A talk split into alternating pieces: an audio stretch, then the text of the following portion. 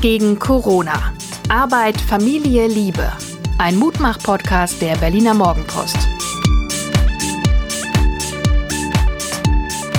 Hallo und herzlich willkommen zu unserer Osterausgabe des Mutmach-Podcasts der Berliner Morgenpost. Mein Name ist Suse Schumacher und mir gegenüber sitzt der wunderbare, in sich lachende ich, ich finde es so süß, weil ich kenne dich ja nun schon eine ganze Zeit, wie du so angestrengt versuchst, fehlerfrei anzumoderieren. Das, das stimmt. Ist, ja, nein, das merke ich. Es ist, auch, es ist total süß. Ich mag es. Also, ja. Danke, Ostermontag. Herzlich willkommen. Wer Wir sind Sie denn? Können Sie sich noch vorstellen, junger Mann? Sie erkennen mich nicht in meinem Hasenkostüm, oder? Äh, ja, mein Name ist Hajo Schumacher. Ich bin äh, Kolumnist der Berliner Morgenpost, habe zur Ostersonntagsausgabe was über Osterkartons als so eine Art Familienalbum von ähm, für uns alle geschrieben. Ich weiß nicht, ob ihr das kennt. Osterkartons, das ist bei uns so ein komplett verkommener Umzugskarton. Und erzähl du mal, was da alles drin ist. Naja, da sind äh, einmal Sachen drin, die wir von deiner Mutter geerbt haben äh, also so Osterhäschen, selbstgemachte. Ohne Quatsch, eine Laubsägearbeit von meinem Bruder. Und das auch noch, genau, von meinen Jahren. Eltern noch alte Ostereier und dann alles das, was ich so nach und nach besorgt habe, als unsere Kinder noch klein waren. Das und ist ein inzwischen Museum. auch neue es ist ein Familienmuseum. genau. Ostereier. Und, und Fritzens Osterei mit dem, mit dem Nike Swoosh, also der hat ja so ein Markenei gemacht. Natürlich ironisch ähm, überhöht, aber da werden sich irgendwelche Enkel in hunderten von Jahren fragen, sag mal, die hatten aber auch ganz schön einen an der Waffel. Und das waren deine letzten 24 Stunden, das war dein Spaß oder was hat dich beschäftigt? Mich hat beschäftigt ähm, tatsächlich eine SMS meiner Chefredakteurin Christine Richter, Chefredakteurin der Berliner Morgenpost, und die schrieb mir, uns und den Jungs einen ganz herzlichen Dank für das, was wir hier machen, für das wir auch kein Geld kriegen. Das machen wir einfach einfach so als unseren Beitrag und dankte für unsere Arbeit, unseren unermüdlichen Einsatz und dass wir uns bald wieder sehen würden. Und ich habe ja schon einige Chefredakteure durch, war ja selber auch mal einer, eines der größten Versehen des deutschen Medienwesens. Not my job, überhaupt nicht. Ich kann nicht, ich will das nicht. Ähm, und ich weiß, dass das nicht selbstverständlich ist, weil man natürlich tausend wichtige Sachen hat. Das Kanzleramt ruft ja dauernd an in der Chefredaktion, um zu sagen, was man schreiben soll. Und sich dann die Zeit zu nehmen, mal eben so eine kleine SMS zu schicken, danke. Jetzt hast du ja sehr viele männliche Chefredakteure in der Vergangenheit gehabt. Hattest ja. du da einen dabei, der das mal gemacht hat oder ist das? Der sowas am ehesten gemacht hätte? Ja, oder der zumindest an sowas denkt oder gedacht hat. Ich will jetzt keinem zu fern oder zu nahe treten. Aber es sagt doch schon alles, dass du jetzt darüber nachdenkst. Also mir musst, fällt jetzt oder? spontan keiner ein. Meinst du, es ist eine weibliche? Vielleicht ist das eine weibliche. Hätte das Marion Horn auch gemacht? Hätte das Ich habe keine Ahnung. Koch ich will mich gemacht? jetzt auch gar nicht über Chefredakteurinnen unterhalten. Ich finde es nur eine sehr besondere und nette Geste. Finde ich auch. Danke, Christine. Was mich so beschäftigt hat, das war tatsächlich mal wieder was in Facebook, wo eine Frau du sollst schrieb, da doch nicht gucken. Ja, aber ich habe ja eine Stunde pro Tag. Dazu muss ich sagen, es fällt Die mir nach wie Stunde hat übrigens wirklich, 90 Minuten. wirklich schwer. Das ist Also einfach nur fällt- zur Zeitrechnung. Nein, aber es fällt mir wirklich nach wie vor schwer, äh, davon zu lassen. Und da erzählte eine Frau, dass sie sehr aggressiv im äh, Geschäft angesprochen worden wäre, als sie sagte, bitte haltet doch den Sicherheitsabstand ein.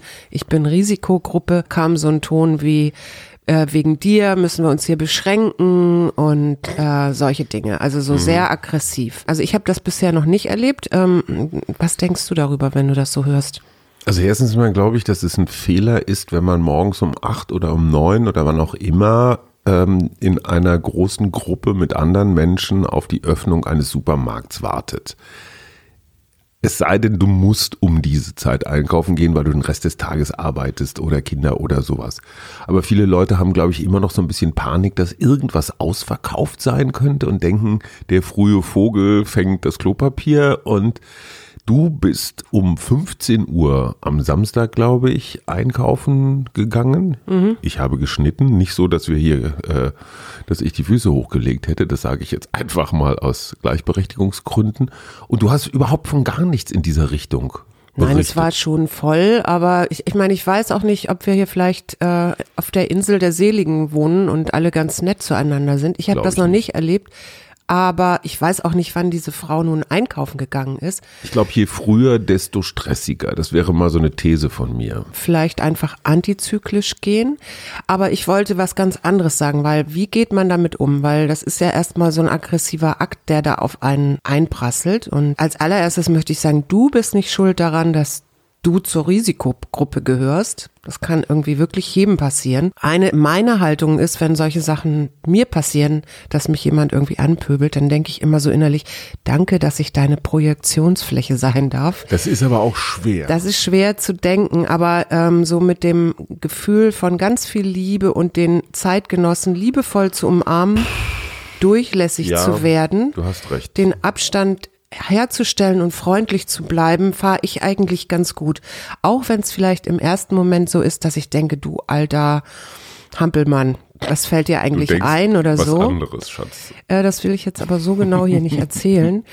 Aber wirklich im nächsten Moment Abstand suchen, also so einen innerlichen Abstand herstellen und wirklich wahrnehmen, ich bin gerade Projektionsfläche und diese ganze Aggression hat in Wirklichkeit gar nichts mit sich, mit mir zu tun, sondern da bricht etwas raus, was, glaube ich, ein Teil, nicht alle, aber ein Teil der Menschen gerade beschäftigt, nämlich die sind irgendwie müde von Corona.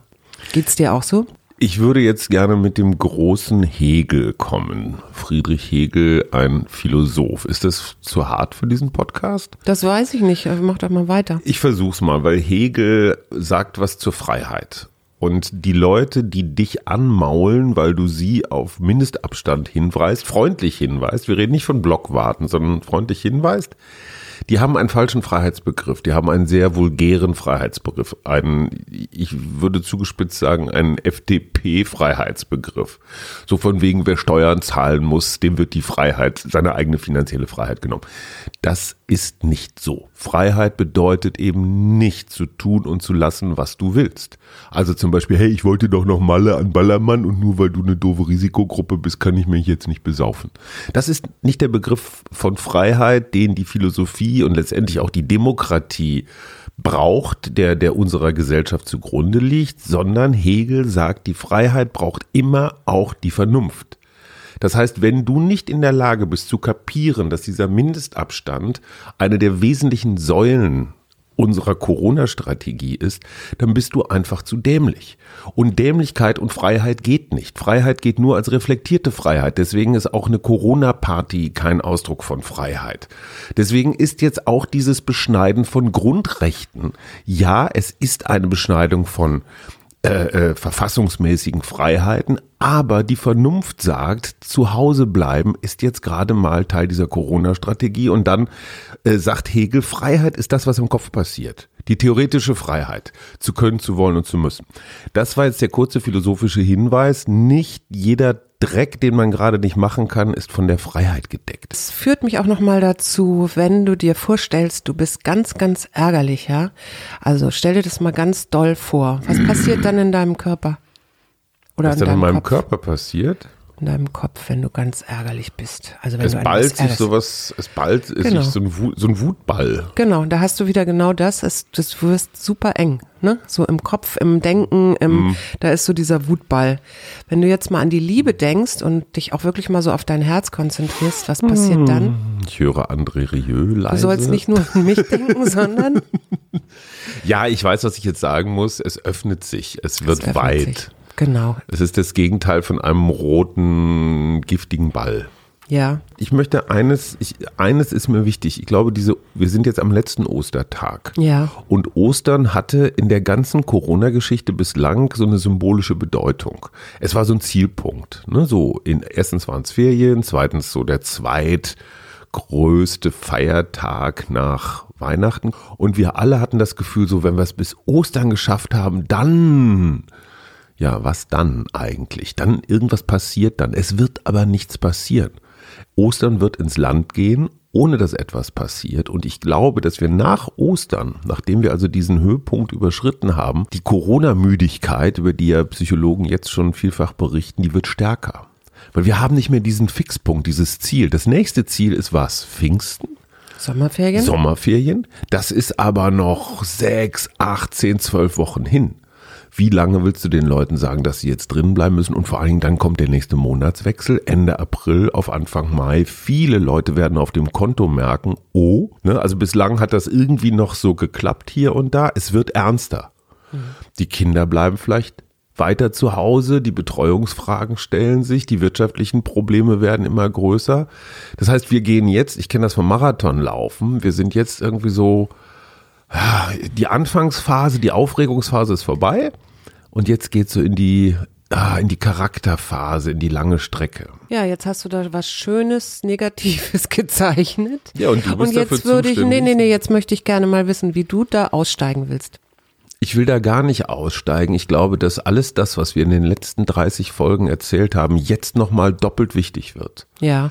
Durchlässig sein, entspannt sein, Vertrauen haben, im Umgang mit anderen Menschen nicht so garstig sein, Susanne. Mhm. Ajo. Darüber reden wir jetzt nicht. Das war schon wieder so passive Aggression. Darüber reden wir jetzt nicht. So, so. Aber hinterher mal richtig, richtig lang, Alter. Nö. Okay, Schatz. Durchlässig sein, Schatz. Genau, wir sind Ich ein möchte gerne, ja, Wir ich möchte gerne nie. dazu Wir singen immer zusammen. antworten, ähm, ein Gedicht, das mir immer ganz doll hilft. Wie jede Blüte welkt und jede Jugend dem Alter weicht, blüht jede Lebensstufe, blüht jede Weisheit, auch und jede Tugend. Zu ihrer Zeit und darf nicht ewig dauern.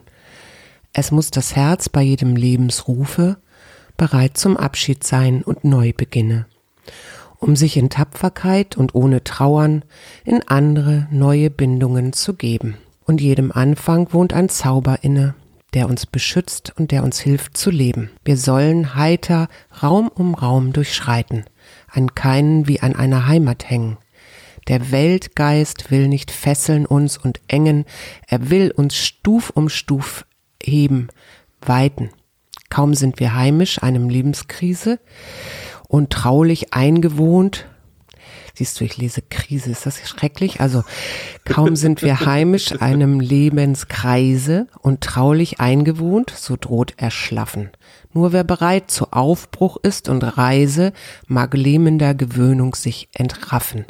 Es wird vielleicht auch noch die Todesstunde uns neuen Räumen jung entgegensenden. Des Lebens Ruf an uns wird niemals enden, wohl an den Herz, nimm Abschied und Gesunde. Das war Heinrich Heine. Nein, das ist Hermann Hesse und das Oh, Gedicht heißt Stufen.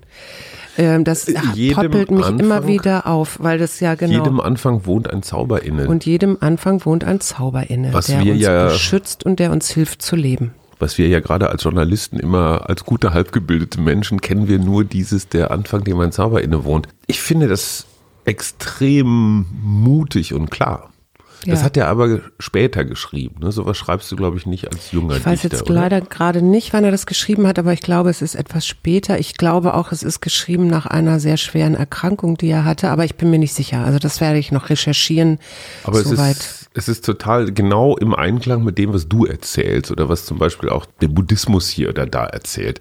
Ich finde das total spannend, dass ein Hesse, eine Psychologin und ein Glaubender, der dem, mit dem Bu- Buddhismus zu tun hat, dass die alle so in eine Richtung gehen. Aber hast, ist das nicht was Schönes? Also ich finde daran so gut, dass es, äh, dass wir immer wieder auf solche Sachen zurückkommen und dass die ja auch hilfreich sind. Also ähm, das freut mich. Wir sollen doll. heiter Raum um Raum durchschreiten, an keinem wie an einer Heimat hängen. Genau. Naja, das ist so ein bisschen das Gegenteil von dem, was ich zum Beispiel von meinen Eltern gelernt habe. So das Hängen an Heimat ist ganz, ganz wichtig. So, ne, ich, ich, wie, wie komme ich Mhm. Also jetzt mir so auf den Bund der dieses, Vertriebenen? dieses Bild auch wirklich von diesem Durchlässigwerden ein. Ne? Und ich, aber ich würde gerne noch mal den Blick auf was anderes werfen, was einfach auch richtig gut ist. Also was einfach hilft, hilft, hilft. Und ich werde nämlich jetzt, das habe ich beschlossen, ich werde Spaziergangsforscher. Es gibt ein, ähm, ja, es gibt, Willst äh, du nochmal studieren, Schatz? Nee, das will ich nicht studieren. Das, also das studiere ich jeden Abend mit dir auf unseren kleinen Gestern Spaziergängen. haben wir geschwänzt. Und zwar gibt es Bertram Weishaar, der ist Spaziergangsforscher in Leipzig. Und der empfiehlt, also erstens dieses regelmäßige Gehen, das ist ja klar von der Weltgesundheitsorganisation, die empfiehlt nämlich 10.000 Schritte am Tag. Aber er sagt, das reicht schon, wenn man die Hälfte macht, also eine Stunde, so circa um die fünf Kilometer. Und das, was dann nämlich passiert bei diesen langen Spaziergängen, ist, dass man so ein zuverlässig äh, so ein bisschen aus dem Kopf rauskommt oder es auch vielleicht manchmal auch gut zum Nachdenken ist. Aber man ist durch die Bewegung und diese Dynamik kriegt man den Kopf frei und das lüftet auch die Seele, sagt er. Und, und hat erzählt, ähm, dass ja Franz Josef Strauß und Helmut Kohl auch immer Spaziergänge mhm. genutzt haben. Rudolf Augstein, Wenn, mein alter Herausgeber. ja, oder Bismarck auch ist auch viel spazieren Ja. gegangen, wenn er über irgendwas nachdenken wollte. Und das, was passiert dabei ist, wir stecken nicht mehr so fest, sondern wir kommen wieder in die Bewegung. Und auch das macht, gibt eben halt die körperliche Bewegung, gibt auch eine Bewegung ins, im Denken. Siehst du einen Unterschied bist- zwischen Spazieren gehen und Joggen? Ja, weil ich beim Spazierengehen besser über Sachen nachdenken kann und auch Sachen intensiver wahrnehme. Warum? Also das, ja, weil ich einfach ähm, nicht so sehr auf meine Schritte achte oder auf meinen Atem oder auf den anstehenden Berg oder Also was du auch keinen immer. Bewegungsstress. Ich habe nicht so einen Bewegungsstress Okay. und ich kann wie so ein Forscher, das hatten wir ja auch schon ein paar Mal, gut durch die, ich sehe neue Dinge und ich äh, erschließe mir neue Räume, also so wie die ja, das starren tust du Kolonien. beim Laufen ja auch. Ja, aber ich weiß nicht, ob ich die weniger starre stehen. Kolonie ge gesehen hätte. Ich wäre wahrscheinlich dran vorbeigelaufen. Was, was begegnet mir? Was treffe Mhm. ich? Auf welchen Wegen laufe ich? Und ich, also ich, ich würde mich wahnsinnig freuen, Schatz, wenn wir das irgendwie beibehalten könnten, auch nach Corona. Diese täglichen Spaziergänge sind einfach ähm, so gesund und, und wichtig. Lebenserfahrung, immer wenn wir uns was so richtig vorgenommen haben, das machen wir jetzt für den Rest unseres Lebens, haben wir es nie gemacht. Dann haben wir immer irgendwann damit aufgehört, warum auch immer.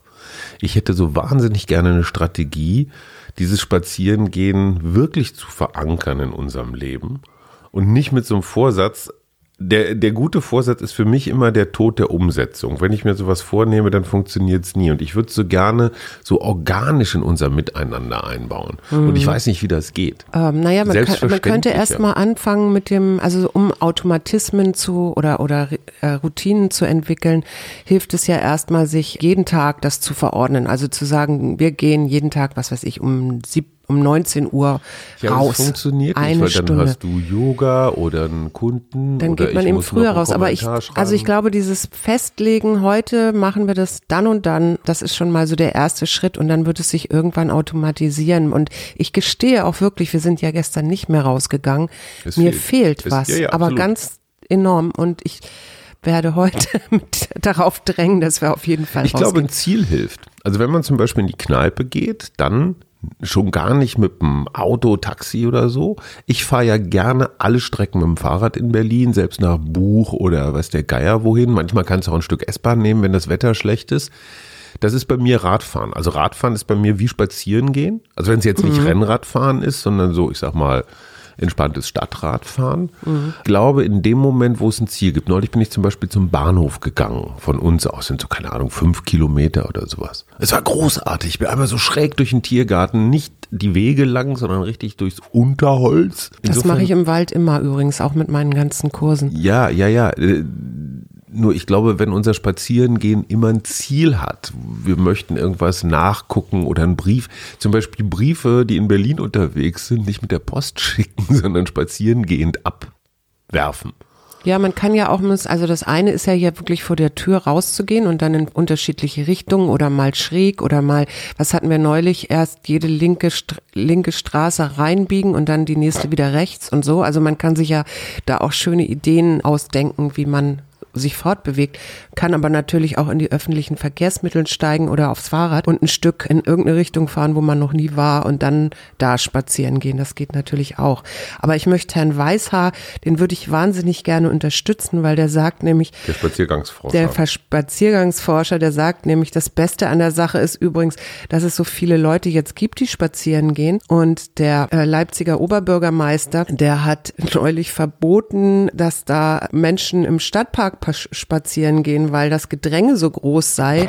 Und Herr Weißhaar hofft nun sehr, und ähm, das würde ich, wie gesagt, sehr gerne unterstützen, dass das mehr stärkere Engagieren für Spaziergänge zu mehr Ausbau der Grünflächen. Es gibt doch den ADFC, den Allgemeinen Deutschen Fahrradclub. Gibt es ja. auch den ADSC, den Allgemeinen Deutschen Spaziergängerclub? Ich weiß nicht, aber es ist ja zumindest äh, in der deutschen Kultur sehr stark verankert. Absolut. Wir haben ja absolut das Wandern. Ähm, ne? ja, ja, ja. Ich denke nur an Kaspar David Friedrich, an diese Bilder und so. Also der, die, der steht ja im Wesentlichen rum. Der steht dann rum, aber der ist Gegend. natürlich auch in diese Gegend gelaufen, um dann seine Bilder zu malen. Also das Stimmt, ist, ist durchaus etwas sehr, sehr Deutsches und vielleicht kann man das wieder mehr kultivieren, fände ich gut. So. Ich möchte noch, ich, ich bin ja heute fürs große Ganze zuständig.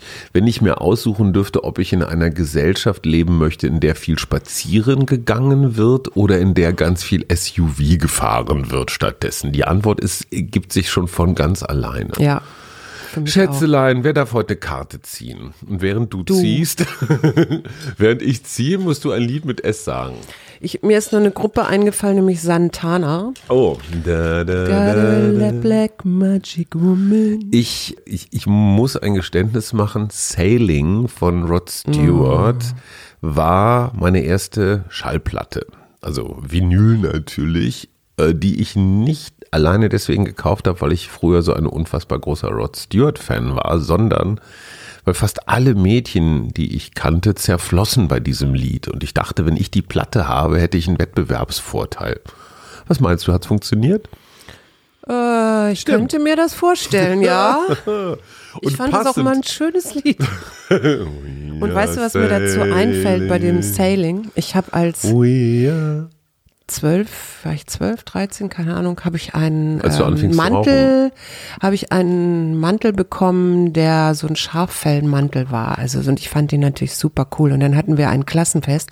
Es war sehr warm in diesem Klassenraum, aber ich musste unbedingt diesen Mantel anlassen, weil ich so weil ich mich so cool fand damit.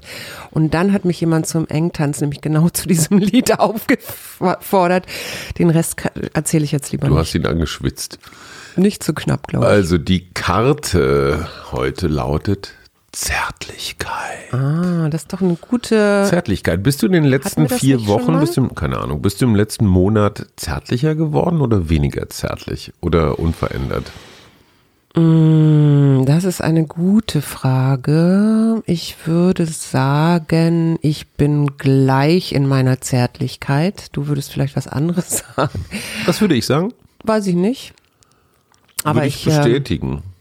Also es ist nicht so, dass wir jetzt deutlich rauer im Umgang miteinander sind. Ich habe das Gefühl, unser Kind ist nach. Das ist sehr, der ist sehr viel. Sehr zärtlich ne? bedürftig. Also sehr, er kommt von alleine und möchte umarmt werden. Genau. Das ist für einen 15-jährigen Jungen, sage ich mal so, nicht selbstverständlich. Aber da merkt man einfach, dass ihm auch ja, die Nähe zu seinen Kumpels. Also wir sind einfach jetzt mal seine Kumpels.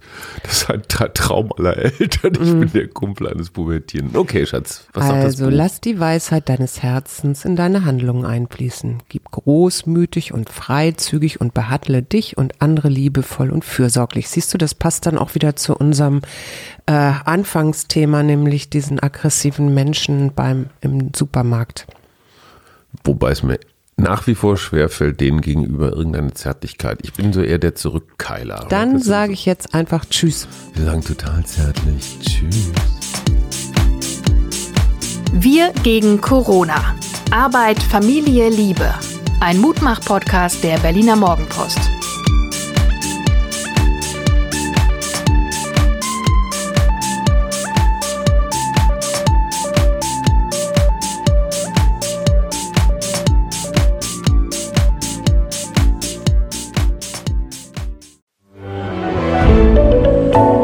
Podcast von Funke.